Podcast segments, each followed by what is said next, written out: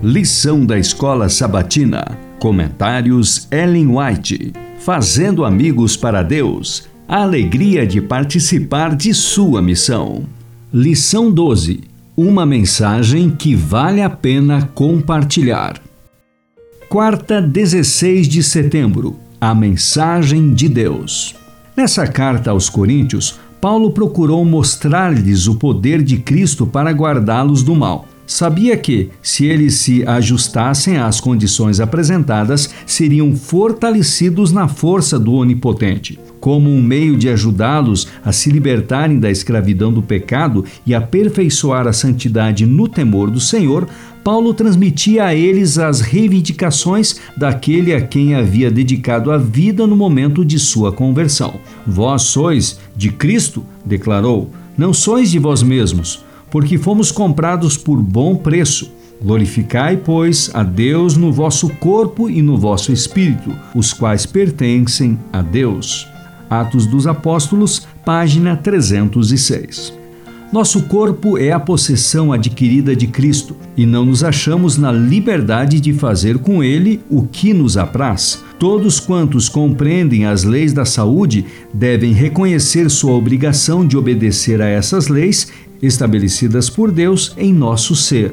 A obediência às leis da saúde deve ser considerada questão de dever pessoal. Temos que sofrer os resultados da lei violada. Cumpre-nos responder individualmente a Deus por nossos hábitos e práticas. Portanto, a questão quanto a nós não é qual é o costume do mundo, mas de que maneira eu, como indivíduo, tratarei a habitação que Deus me deu? A Ciência do Bom Viver, página 310.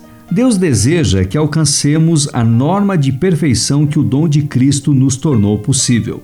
Ele nos convida a fazer nossa escolha do direito para nos ligarmos com os instrumentos celestiais, adotarmos princípios que hão de restaurar em nós a imagem divina.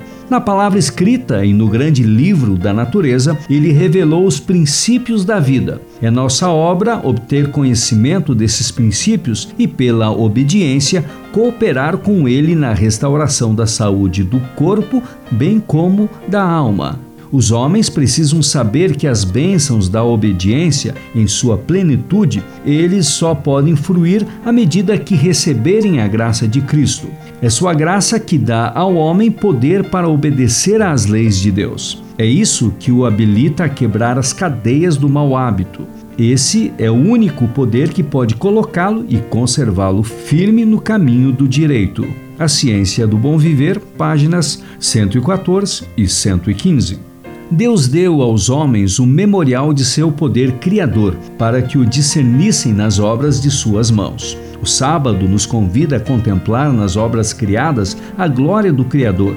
Por desejar Jesus que assim fizéssemos, ele envolveu as suas preciosas lições com a beleza das coisas naturais.